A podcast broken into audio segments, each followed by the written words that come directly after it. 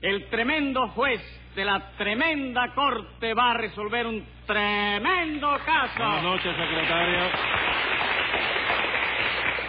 Buenas noches, señor juez. Porque hoy he sufrido un desengaño tremendo. Eh, ¿qué le pasó? Pues nada, que esta tarde fui al médico Sí. y apenas entré en su consulta, el médico me dijo, caramba, señor juez, hoy lo veo mucho mejor. ¿De veras? ¿Sí? Yo me puse muy contento y le pregunté si era que tenía mejor cara, pero él me dijo que no, que tenía la misma. Entonces le dije si era que estaba más gordo y él me contestó que no, que estaba igual que antes. En vista de eso le pregunté qué síntomas de mejoría me notaba y él me aclaró que ninguno. Vaya, por Dios. Bueno, usted sabe, señor juez, hay que tener Sí, paciencia. ya. desde luego. Claro. Pero en fin, a ver, ¿qué caso tenemos para hoy? Un hurto ¿De cuánto? de 500 pesos ¿A quién le hurtaron esos 500 pesos? al dueño de una botica. Pues llame a los complicados en ese Eh. botiquicidio. Enseguida, señor juez. Luz María Nananina. Aquí como todos los días. Rudecindo Caldeiro y Escoviña. ¡Presente! José Candelario Tres Patines. ¡A la reja! Bueno, vamos a ver, ¿a quién le robaron esos 500 pesos? A mí, señor juez. Y usted tiene el título de farmacéutico. No, doctor, pero no me hace falta. ¿Por qué no le hace falta? No, porque el título de doctor en farmacia, para lo que se necesita, es para tener una farmacia, ¿verdad? Claro que sí. Pues yo no tengo ninguna ¿Y farmacia. qué tiene usted entonces? Una botica. bueno, ¿y qué? ¿Los 500 pesos se los robaron de esa botica? Sí, señor. ¿Y quién se los robó? Tres patines. No, no, no, no, no, no, no, no, yo no me robé nada, chico. ¿Cómo que no? Si yo misma lo vi cuando usted le daba esos 500 pesos a su mamita. Porque Rudecindo me lo mandó. ¿Verdad, ¡Mentira! Oye, chico? mentiroso. ¿Verdad? Hombre, por- Yo no le mandé a usted eso, compadre. Bueno, no empiecen a pelear. Y No vamos una a- pelea, pero es mentira. No, ni a gritar aquí. en la Es jugada. mentira, doctor. Es mentira. Es verdad, ya Hay chico. que romperle la cara. porque Hay que Silencio. rompérsela. Está bueno ya, nada Ya de romper. estamos ya cansados, chico. Aquí no hay que romper ninguna cara a nadie. Al único que... rompo que... yo, chico. Que no, señora, que al único que hay que romper la cara aquí es a mí. Te la Digo, rompo, no. chico. En decir Difícil, barbaridades. difícil. Vamos a ver si nos entendemos. ¿Qué fue lo que pasó, Rudecindo? Pues lo que pasó, mi querido doctor, fue que, como le acabo de decir, eh, yo tengo ahora una botica, ¿no? Sí. Y en esa botica cometí la imprudencia temeraria, Sí. yo lo reconozco, lo, lo- lo- lo reconozco, de colocar a tres patines de dependiente. Y eso que yo me cansé de aconsejarle que no lo Ah. hiciera. Ay, usted le aconsejó a Rudecindo que no me colocara. Claro que sí. Ya te das cuenta de que esa mujer me tiene quinina a mí, chico. Nena, ¿no? Inquina. No, la inquina no es para bajar la fiebre. No, señor. La fiebre se baja con quinina. ¿Y eso? ¿Cambiaron el tratamiento? No, ahora? señor, no cambiaron nada. Usted es el que lo cambia todo. Siga rudeciendo. Tres Patines era el único dependiente que tenía usted en esa botica, ¿verdad? Bueno, dependiente, sí. Que en el verano hace mucho calor y que Ajá. mientras dure el verano él tiene que trabajar en camiseta. Pero usted no debía consentirlo. ¿Pero por qué no se lo va a consentir, señora? Si la camiseta es una camiseta decente de manga larga. Ah, es de manga larga. Sí, chico, y el escote no es un escote atrevido ni nada de eso, chico. Bueno, pues a pesar de todo eso, de que el mensajero de una botica trabaje en camiseta es una cosa que no está bien hecha. ¿Y qué quiere usted que haga si a mi primo le hace mucho daño el calor, señora? No. Sí, ¿eh? ¿No ese mensajero es primo suyo? Tres Tenía que Patines? ser, Sí, tenía que es ser primo pariente mío. de él. Es su primo. ¿Cómo se llama? Ah, Toribio, ese se llama Toribio. Toribio. ¿De quién es hijo? Eh, hijo de tío mío, Sinesio. Ah, el pobre. ¿Quién No es? sea huérfano. ¿Es Sinesio el que le pasó por abajo al tren? ¿Cómo por abajo al tren? Sí, el tren le pasó por arriba. Por arriba. y- Ah, sí. Sí. Entonces es huérfano. Sí, mamita lo crió. Ah, su mamita. ¿A quién crió? ¿A su tío Sinesio? No, no, chico, ¿cómo va a criar a Sinesio ¿Y a quién? después que lo desguazó el tren? ¿Pero a quién entonces? A mi primo Toribio, chico. Ah, vamos. Sí. Entonces es su primo. Eh. Es uno de pescuezo largo él. Che, Toribio. Toribio. Ah, sí. Lo criaron con leche de jirafa, chico. No me diga. Bueno, eh, Rudecindo, ¿se portan bien esos mensajeros? Bueno, yo le voy a decir, doctor, ¿no? Ellos están acostumbrados a comer, a ¿Eh? comer mucho aguacate, comprende, y, y latas de esas de, ¿De qué? Para, es un para hacer arroz amarillo. Arroz amarillo con salchicha. Con y salchicha. aguacate verde. Sí. Un cargamento. Son buenos muchachos, la verdad. Sí. Prestan un buen servicio y me resuelven un gran problema porque casi todos los marchantes piden las cosas por teléfono y hay que mandárselas. Ah, no van a comprarlas a la botica, ¿verdad? Oh, muy pocas veces, doctor. En la botica lo que más recibo yo son visitas de pésame. Y eso, se le ha muerto alguien. No, señor, no, gracias a Dios no, no se me ha muerto nadie. Entonces, ¿por qué son visitas de pésame? Porque son gente que llega a la botica, se sube a la pesa y me dice, pésame y a ver si engordé. Ah, vamos, Desde pésame. luego, desde luego, a cada rato se me va un mensajero con bicicleta y todo, ¿no? Mm. Contra un fotingo, le digo, o contra una guagua. Pero eso sí, a mí no me preocupa mucho eso, doctor, porque las bicicletas al por mayor se consiguen bastante baratos. Sí. ¿Y los mensajeros? Bueno, se consiguen baratos también. Ujú.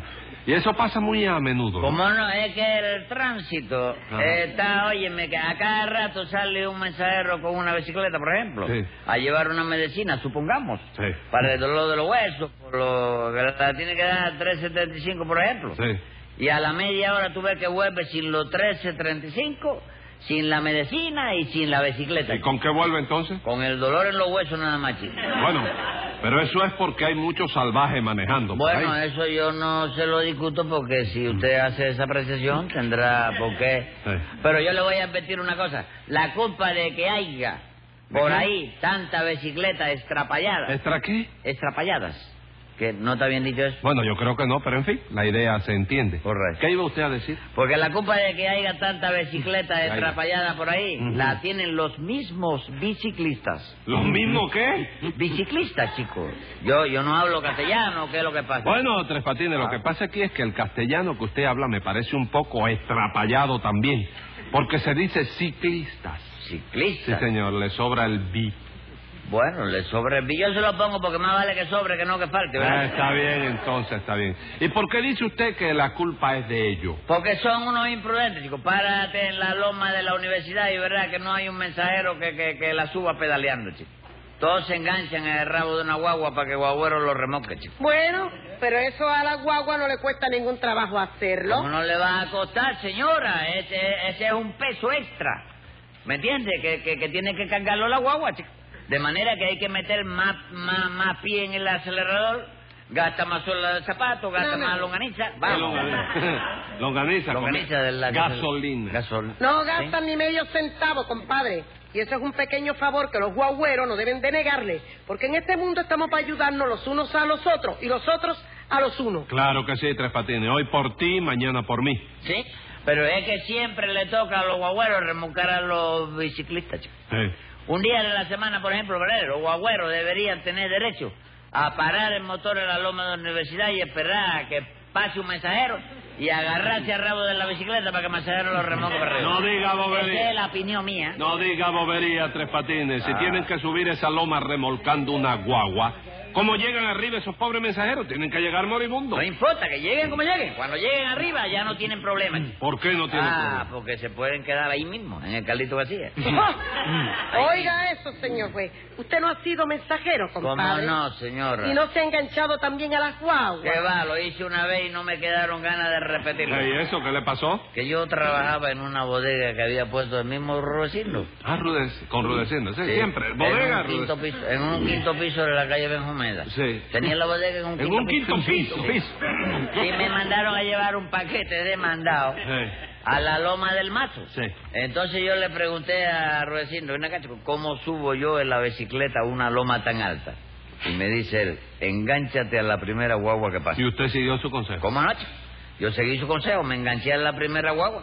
Y, pa, óyeme, y ya tu- tres días en volver a casa de ¿Y Mabel. eso por qué? La guagua iba para Pinar del Río. chico. All right. Explíqueme, Rudecindo, ¿qué pasó en su botica? Bueno, pues nada, doctor, no que el mensajero en camiseta, o sea, el primo de tres patines, salió a llevarle un real de bicarbonato a un marchante. Pero la bicicleta le patinó en una cáscara de mango filipino, Ah. perdió el control. Esto, ¿Qué le contó? Ah, yo no sé, yo no lo hice. Secretario, póngale cinco pesos de multa. Pero óyeme. Cállese la boca. ¿Y qué, Rudecindo? Fue grave el accidente, ¿verdad? Bueno, doctor, le voy a decir, no. La bicicleta quedó toda arrugada. Y no la pudo arreglar. ¿Cómo no? La llevé a casa, le metí en agua caliente para que se ablandara un poco. Luego le eché un poquito de almidón le pasé la plancha y ya está otra vez comiendo de todo. ¿Y el mensajero? Bueno, ese todavía no está comiendo de nada. Ah, no. No, señor.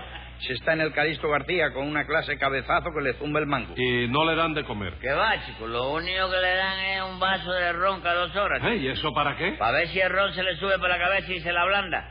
Porque esa es la única manera de poderle echar a Mirón y planchársela otra vez de nuevo. Hágame usted el favor. ¿Quién está atendiendo ese mensajero? Bueno, mamita. Ah, su mamita. Sí, mamita.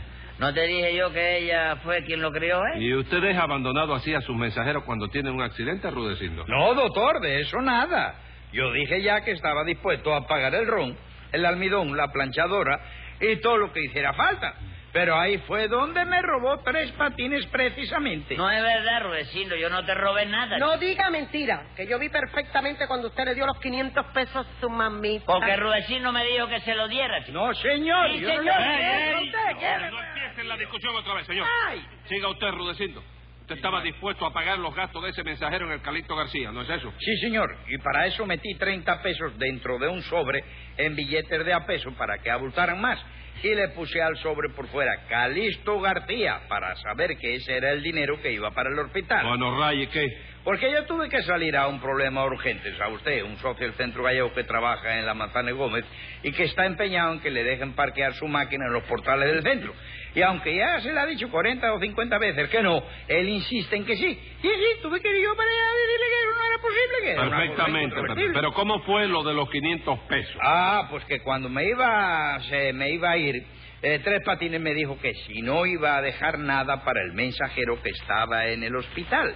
Y entonces yo le dije que sí, y sí, que le diera a su mamita un sobre que yo había puesto en la caja con un dinero dentro que decía Calisto García. ¿Y eso no fue lo que le dio tres patines a su No, mamita? señor, hombre, lo que le dio Tres Patines fue otro sobre con diez billetes de a 50 pesos que yo tenía separados para llevarlos al banco. Porque yo creí que ese era el dinero que tenía que darle, chico. Ah, sí. ¿Y por qué creyó usted eso, tres patines? Hombre, porque yo le pregunté a Rudecindo, ¿qué hago si viene mamita a buscar dinero para mi primo Toribio?